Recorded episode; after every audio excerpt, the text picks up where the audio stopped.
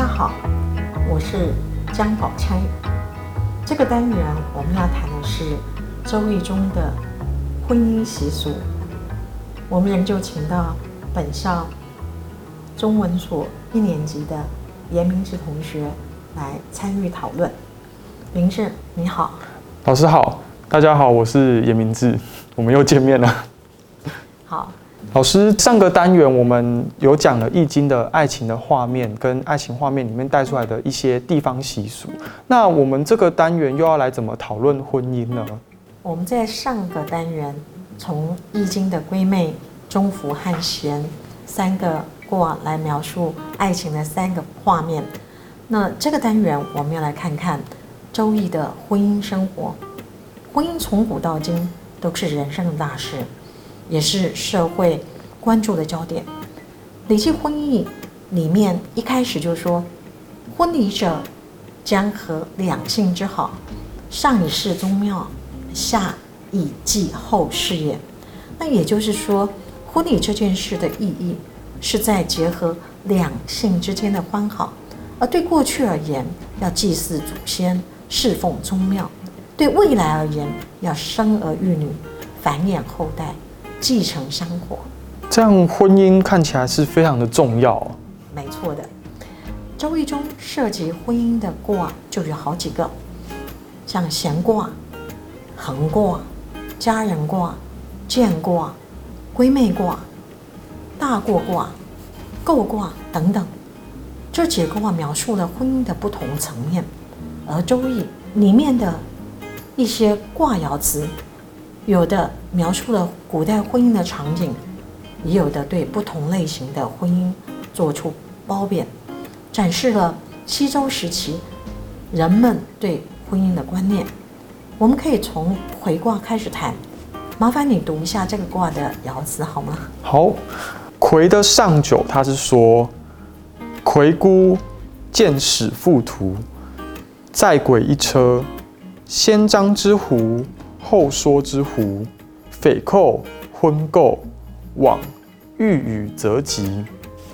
那屯的六二呢？他是说屯如瞻如，乘马班如，匪寇婚媾，女子贞不自，十年乃自。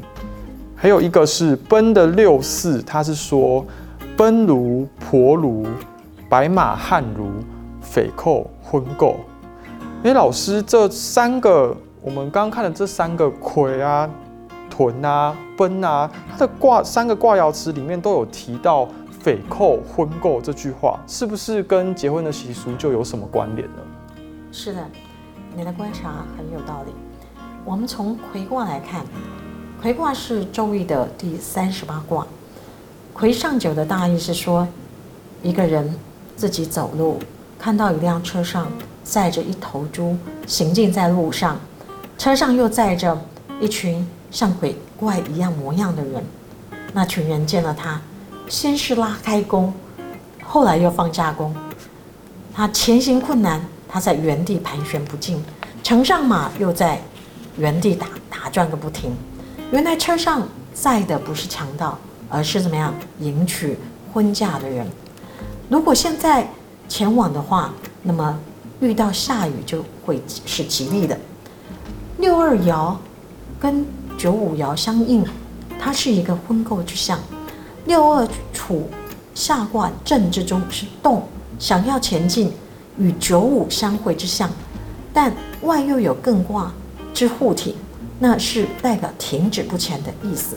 那么总体有欲动又止、犹豫不决这样的呃现象，所以爻辞会说。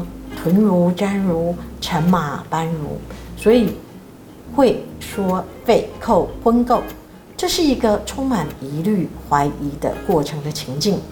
周易卦爻辞向我们透露了商周时期抢婚的风俗，他们不同的部落族群结婚，迎亲送嫁的队伍浩大，而且还要随身携带武器，所以啊，这是在防备。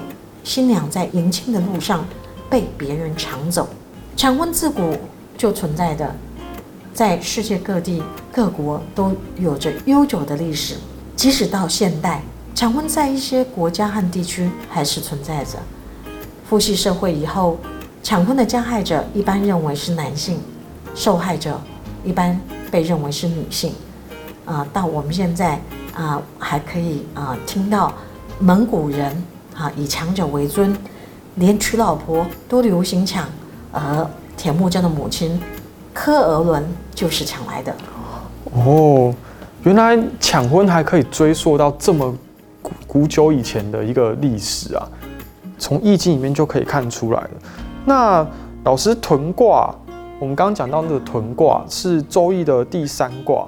其中的六二屯庐占庐乘马班庐匪寇婚媾，它的六四讲乘马班如求婚媾往吉无不利，上六又讲乘马班如泣血连庐，是不是也是在讲婚姻的一些关系呢？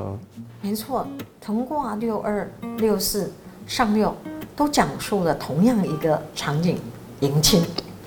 二四上位是偶数位，阴爻居位，说明所居之位得正，而且六四已经指出这场婚姻是吉利的，没有任何不利之处。老师，那为什么上六的爻辞又要说新娘骑上了迎亲的大马，却哭得眼泪连连呢？这是一个好问题哦。其实哭嫁是古代婚礼仪式中。非常重要的一环。过去华人社会里，嫁出去的女儿是泼出去的水，她从此要进入一个新的家庭，她必须与原生家庭的关系裂解，因而哭嫁代表了对原生家庭的留恋，对父母养育之恩的一种感怀。《诗经》中也有描写女方娘家送嫁的状态，哭泣的场景，像《诗经·燕燕》：“之子于归，远送于野，瞻望弗及，泣涕如雨。”之子于归，远于将之，瞻望弗及，伫立以泣。那他的大意说的是，妹子今天要远嫁了，那就送她到郊野路旁。啊，看不到他的人影了，所以眼泪分如雨降。妹子今天要远嫁了，相送不嫌入场，瞻望不见人影，伫立满面泪淌。女子哭嫁的习俗，在今天的台湾、云南、福建、四川、西藏，我们都还可以看得到。这是一个很有历史的习俗。哦，我记得我也有在台湾的一些婚礼上有看到，就哭嫁的这一个动作，原来是也也可以追溯到这么久远的一个历史。嗯，还记得我们在呃前一个单元谈到爱情的时候，那么提到闺妹卦吗？有，我还记得老师有说，根据郭沫若先生在《周易时代的社会生活》这本书里面的解释，认为是牧场上。一对年轻的牧羊人夫妇在剪羊毛的情形。那还有学者认为，这首短歌写的是一对热恋中的情人，因为眉目传情而忘记了手中他们在做工作。那不过卦爻辞也有提到帝乙归妹，是说商代倒数第二个王帝乙出嫁少女的故事。看来闺妹跟婚姻也是有一定的关系的。是的，我们从闺妹卦初九。闺妹替，我能履，征吉。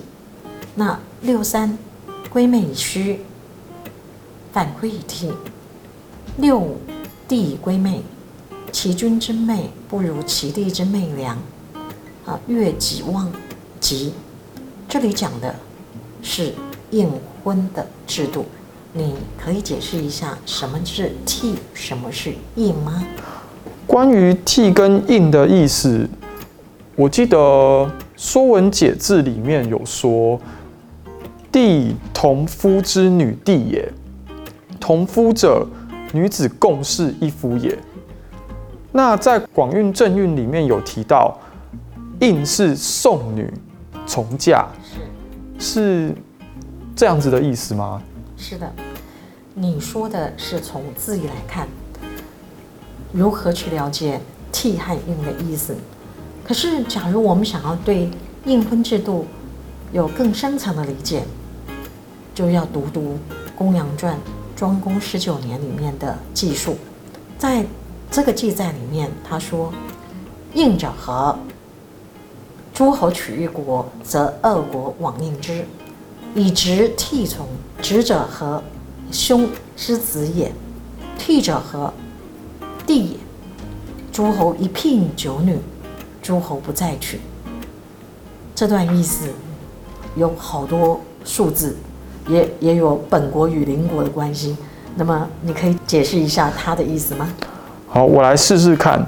他的意思大概是在说，春秋时期的诸侯国君，他们在大婚的时候，他们会娶一国之女为妻子。那这个妻子呢，就是嫡夫人。女方呢，会以置地随嫁。那这个就是印。此外，还有两个女方的同姓诸侯国，他们也会有女生作为陪嫁，是正印。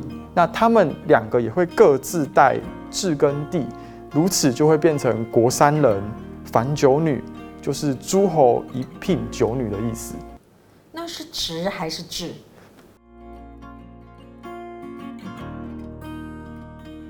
我我还我刚才讲错了，是应该是直。哦，OK，因为他其实是就是兄之子的侄子的意思，是侄子的意思，对哦，OK，好，那我们现在回到我们讨论的议题，诸侯一聘九女，你刚刚讲的好复杂哦，啊，也许我们看一下这张图就可以一目了然。好，我们在这张图里面看到。弟是妹妹，虚通假为虚是姐姐，那么她的意思是说女子出嫁，她的姐妹陪嫁。今天的西藏传统的藏民还保持着这种婚姻的习俗。我们的应婚啊讲完了，那接下来啊我们来看看一般的迎娶的礼俗是什么。老师，我看这个。奔的卦爻辞啊，他谈到什么？奔其趾，奔其虚，这个又是什么意思啊？奔是周易第二十二卦，知道吧？嗯。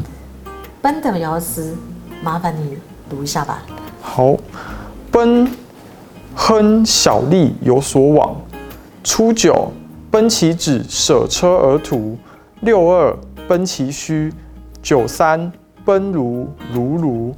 永贞吉，六四奔如婆如白马汉如匪寇婚媾。六五奔于秋园树柏尖尖令终吉。上九白奔无咎。这个奔，我们通常会解释做纹饰、装饰的意思。知道奔的意思以后，你要不要试着解解看奔的？卦爻辞大概在说什么呢？好，那我来试试看。我想奔，它大概的意思是说，呃，初九它是说文饰自己的脚趾，放弃车子不成，然后甘于用徒步行走。六二它是说文饰自己的胡须。六三它是说有文采而态度柔和。那站问是长期吉利的。六四，他是说有文采而心地洁白，他乘着白马飞一般的到来，不是倒扣，而是来谈婚姻的。六五，他是说装饰自己的山丘庄园，持着一束很少的彩帛作为彩礼，赶到修令，可是他最终是吉利的。上九的话，他是说。纯白无华的纹饰自己，这样就不会有旧害。嗯，没错，三书六礼是中国传统婚姻习俗的礼仪。哦，三书六礼的话，我上陈韵老师的课，老师有讲过，三书指的是六礼过程中所用的文书。那这个三书呢，包含聘书、礼书和迎书。六礼是指由求婚而完婚的整个结婚的过程。那六礼就是总共有六个礼法，就是所谓的纳采、问名、纳吉、纳征、请期和亲迎。